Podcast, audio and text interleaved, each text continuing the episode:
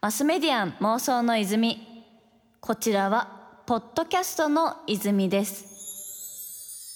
東京 FM から早川ゴミがお届けしています。ここからはゲストさんをお迎えして未来につながる妄想を一緒にしていきたいと思います。それではご挨拶の方お願いいたします。はい株式会社 10X の山本正武です。よろしくお願いします。よろしくお願いします。よろしくお願いしますヤモッティさんはあの普段ヤモトさんなんですけどヤモッティさんっていう名前でねよく呼ばれてるというか愛称という感じなんですけどヤモッティさんはなんだかんだね長くあの知っていてなんかここで会うとはっていう感じが逆にね 新鮮だなと。いやめちゃくちゃ喋りづらいよね。いやいやいやちょっと改めて株式会社 10X、はい、あのヤモッティさんのされてる会社がどんな会社か教えていただいてもいいですか？あはいえー、っとまあ私が経営している株式会社 10X は、えっとまあ、2017年に創業したスタートアップで提供しているサービスが今はこう2つあって1つはその、まあ、毎日の献立を決めたり何を買わなきゃいけないっていうのを決めるっていうその意思決定がすごい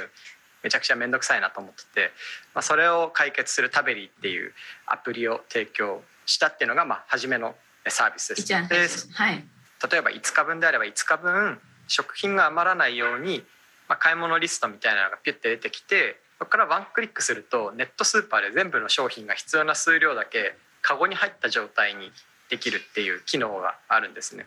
うん、でなんで献立を決めて追加でクリックするだけで買い物も終わってしまうあとは届くのを待つっていう、まあ、そこがポイントかなっていうふうに思ってます。でもう一つが最近今年の6月にリリースしたんですけど大きなスーパーさんってネットスーパーっていうオンラインで買えるようなサービスをやってるんですけど、まあ、そこの後ろ側とかあるいはフロントでユーザーさんが使いやすいサービスを開発不要で簡単に立ち上げれるようなプラットフォームとしてステイラーっていうプロダクトサービスをまあ B2B2C 向けに提供してます。まあ、後ろ側でそのスーパーさんを支えてユーザーさんが実際に触るアプリケーションも僕らが提供したものが世の中に出てくっていうなんかそういったちょっと変わったスキームのサービスをやっていて、まあ、今この2つを株式会社 10X として提供してます。はい、このステーラーってサービスが6月に情報が公開されたばかりだと思うんですけどネットスーパーの立ち上げサービスってことで、はい、実際もうすでに、えっと、活用されてる場面とかもあるんですかねそうですね、まあ、イトーヨーカドーさんまあ、ネットスーパーを多分日本で一番2番ぐらい長い歴史でやってきててで実は売上規模もネットスーパー業界の中で1位なんですよ。あそうなんですね超巨大な。イトーヨーカドーさんにこのステーラ導入いただいてイトーヨーカドーのまあ非常に使いやすいネットスーパーの買い物と、まあ、あとは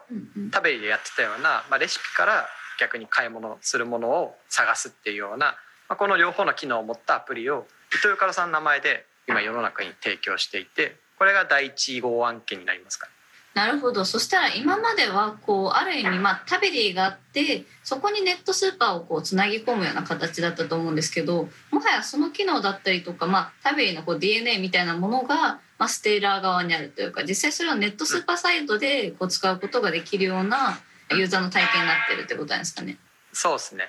まあ、糸魚川さんも20年やってきてやっぱシステムってどんどんどんどんこう負債というか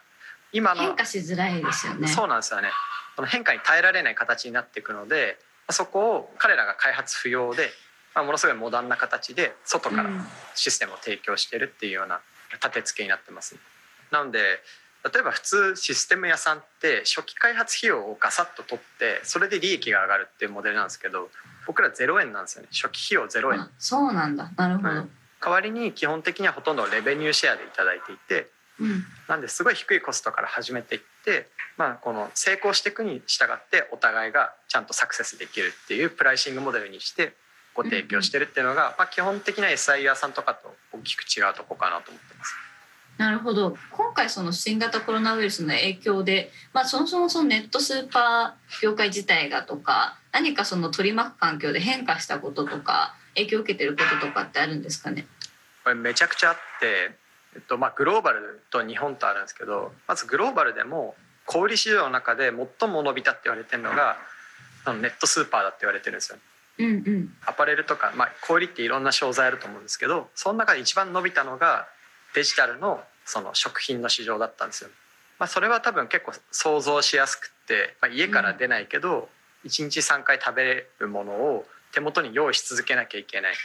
でウーバーイーツみたいなフードデリバリーの仕組みで買えるものってちょっとやっぱカロリーが高かったり、うんまあ、そういうものが多くてこう自分の欲しいものを自分でちゃんと調理して食べるっていうユースケースを満たすためにはやっぱネットスーパーみたいな仕組みが必要で世界中ですごい求められたっていうのがあります。なんでそこの追い風を受けてインスタカートっていうアメリカのサービスとかはものすごい一気に伸びたりしたんですよね。うんまあ、それがグローバルな話でで日本もいわゆるネットスーパーのウェブページにユーザーが来たかどうかっていう意味で言うとめちゃくちゃ来たんですよね。おおまあ、どのぐらい来たかっていうと、まあ、本当に平時の5倍から10倍ぐらいのユーザーさんがうん緊急事態宣言前後でぐわーっと殺到したっていうのがはいはいあります。なんだけど実際にそのユーザーさんたちが買えたかっていうと買えなかったんですよね。結局来たけど買えなかったんですねそれはどういったとこなんですかね要因はえーっと サイトが落ちましたみたいなのかあもうそもそもサイトが落ちちゃうパターン。はい。なそうなんですよ。まあその時まだ僕らもステーラーっていうのは提供してなかったんでやっぱ小売さんすごいレガシーなシステムの中でうん。耐えられユーザーさんない耐えらんないみたいなのが、まあ、まず丸1であるんですけど、まあ、丸2はやっぱりその配送枠とかあとは物流のところですかね。そうですね。あのユーザーさん20点とかカートに入れるんですよ。なんでそれを正しく見極めるにはやっぱ人の手が必要でピックパッカーっていう店舗の中で商品をちゃんと積んでピックしていく人。あそこが足んなかったんですよ。っていうのもあって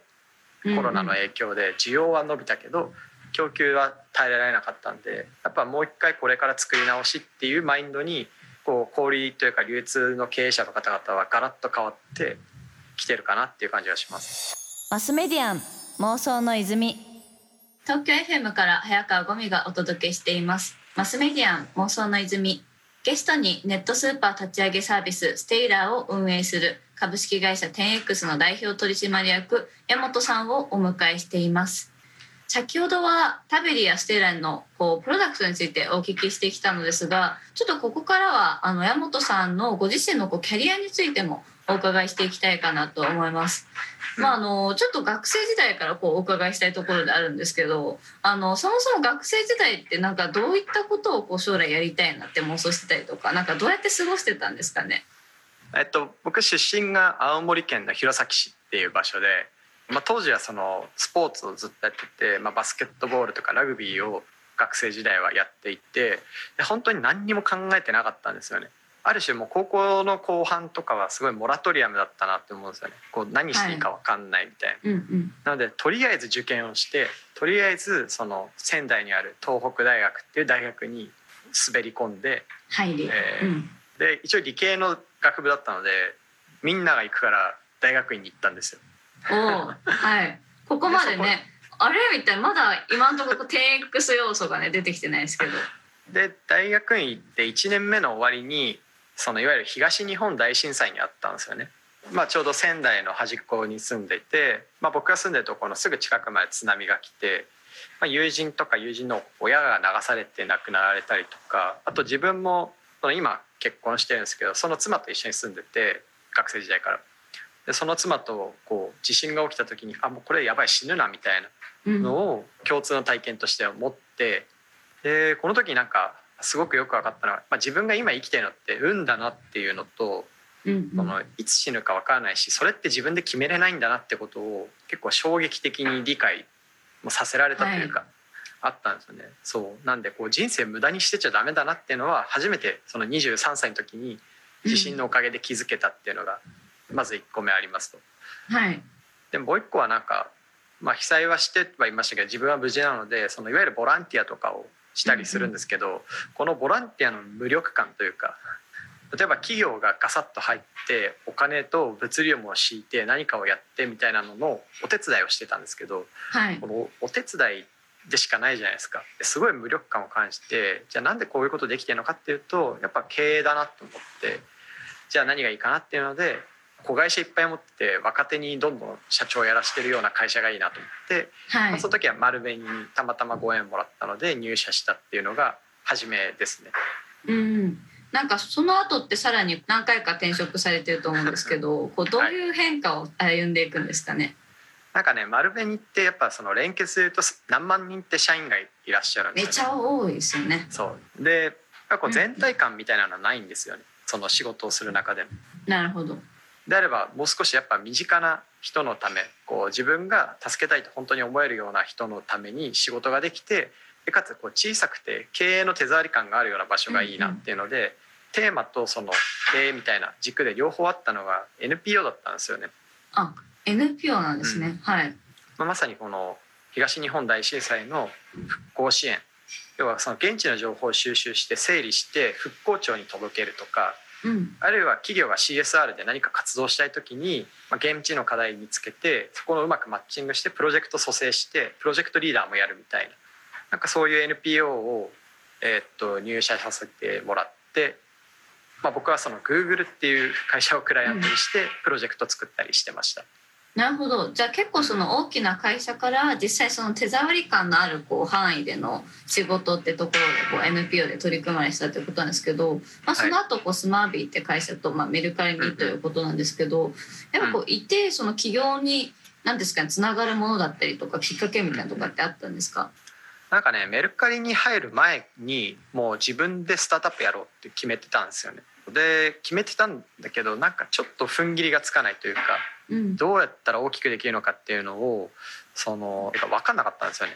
であればちゃんとその成長しているような会社の内側を知った方が、まあ、自分にとっては近道かなと思って、うんまあ、メルカリさんに一回席を置かせていただいたっていうのが裏の背景でありますね。なるほどなるほど。はいなんかその時はどういったこう、まあ、そこからのこうさらに解像度が上がってきてなんかどんな未来をこう妄想していきたかなんかそういった部分をお聞かせいただいてもいいですか？そうですねなんか僕が分かったのはその特に NPO の時に Google をクライアントにしたことで分かったんですけどこの今の時代でそのソフトウェアとかインターネットのテクノロジーがないとないというか、まあ、そこから発想ができないとまず何も未来って描けないなっていうのがうん分かったんですよね。で逆でもう一個そのシステムでできることをそのまま延長でユーザーさんに提供しても全然使われないってことも分かってたんですよね。なので実在する誰かが本当に深く抱えてる課題をちゃんと見抜くっていうこととそれを一番ベストの形で解決するにはどういう仕組みだったりそのソフトウェアだったりプロダクトが必要なのかっていうのを、まあ、両方合わせて考える必要があるっていうのが分かってたんですね。で僕にとってそのタベリーっていうプロダクトを作ったきっかけはやっぱ妻なんですよね。当時その2人目を出産した直後でうんで僕も育休を取ってたんで、まあ、妻の手伝いをね家事でしてるんですけど。あそうか。身近で見て。そう。要はだなんで妻がやってることをコピーして自分でやってみたらこんな大変なのかって分かったっていう。1週間分何作んなきゃいけないか考えたりそれを買い物に落とし込んだりするっていう作業を、まあ、妻がやってたのをコピーしたらめちゃくちゃ大変だったっていうのがあって、うんうこれを解決する必要があるなっていうのとあとこれだったら例えばモバイルアプリで簡単にできたらいいなとかあるいはそのいわゆる AI とか機械学習みたいなテクノロジーが使えそうだなとか、まあ、そういうことがちゃんとガッチャンコしてタベリーが生まれたっていううん。背景があります、マスメディアン妄想の泉。東京 FM から早川ゴミがお届けしています。マスメディアン妄想の泉。ゲストにネットスーパー立ち上げサービスステイラーを運営する株式会社 10X の代表取締役山本さんをお迎えしていますさてここからはちょっと先の未来についてどんな妄想をしているのかお話を伺っていきたいと思います。あのはい、今まさに一番力をこう入れられていると思うネットスーパー立ち上げサービスのステイラーについてなのですがこのステイラーのある未来とない未来みたいな話で言うとこうどういう違いが出てくるというかうん。なんかどういうこう未来が想像できるんですかね？うんうん、もう単純に僕はその買い物っていうものの選択肢を増やすっていう行為を今うん未来に向けてやってるかなっていうふうに思います。あの選択肢って多分いろいろあって例えばこのネットスーパーとかスーパーみたいな領域で言うとまあざっくり3つかなと思うんですよね。一つはインターフェースで店舗なのかオンラインなのかみたいな使い勝手の初めの入り口の部分でもう一つ目はどんな商品を買えるかっていう選択肢の部分、で3つ目はそのそれを自分の手元にどうやって受け取るかっていう選択肢の部分かなと思っています。確かに結構そう言われてみると最近配送ってだけでもかなり選択肢増えてきたなって思ったのコンビニになんかうん箱というかあのロッカーみたいなのがあって受け取りたりとか結構なんかそう言われてみるとこう選択肢自体多分増えてるってことですもんね。そうなんですよで特にその受け取り方の選択肢って、まあ、今スーパーの領域でネットスーパーが売ってる分ってたった1%ぐらいなんですよ。あじゃあもう99%は基本的に店舗で買ってるってことですねそうなんですよなので商品のところに行くっていう選択肢以外は今世の中にないと思ってるんですよね。うんうんでこれをもう少し広げていって、まあ、こういうシーンの時はこうしたいけどこういうシーンの時はこうしたいってその多様性をちゃんと受け止められるようにサービスをこう分岐させていくっていうのがなんか僕らがやっていることかなっていうふうに思ってます。でも例えば。確かになんかうん、ちょっと細かいですけど結構こうお菓子作ってる時とかになんかあ砂糖の種類違うやつしかないみたいなこうレシピと違うやつしかないからこれだけ買ってきてほしいけど近所のコンビニには売ってないなみたいな時とかね、うんうん。ちょっと早めに届いてほしいなとかこれだけでいいんだけどなとかなんか場合によってはこうもうマンション単位で相乗りで買えないかなとか、うん。なんかそういったことがいろいろね選択肢としてある気がしますね。そうなんですね今みたいな1時間以内に欲しいっていうニーズがあったりとかだけど家から出られないとかうん、あるいはその、まあ、自分が帰り道にもうパックされたものを受け取って帰りたいとか車からね、出ないで逆にドライブスルーで宅配をこう待つ方が大変みたいなところもね、うんうん。ありますもんね。ですね、まあ、あるいは置き配みたいな形で、うん。まあ、食品だけどちゃんと冷蔵した状態で置いてってもらうとか多分店舗に行く以外の受け取り方が今ほとんど世の中に実装されてないんですよね。うんうんまあ、それをしっかりそのユーザーさんのこう生活がこんだけ多様化してる中にサービス側も合わせていけるようにスピードを上げていくっていうのが、えー必要なのかなっていうふうに思ってます。じゃあこれ日本でネットスーパーの普及率が上がってきたらなんかユーザーの体験例えばその私たち側としてなんかどういうこう生活様式じゃないですけどどういうふうにこう生活って変化していくんでしょうね。なんか食事を考えるとか料理をするとかなんかそういうものの自由度がすごい広がると思っていてはい、例えば今って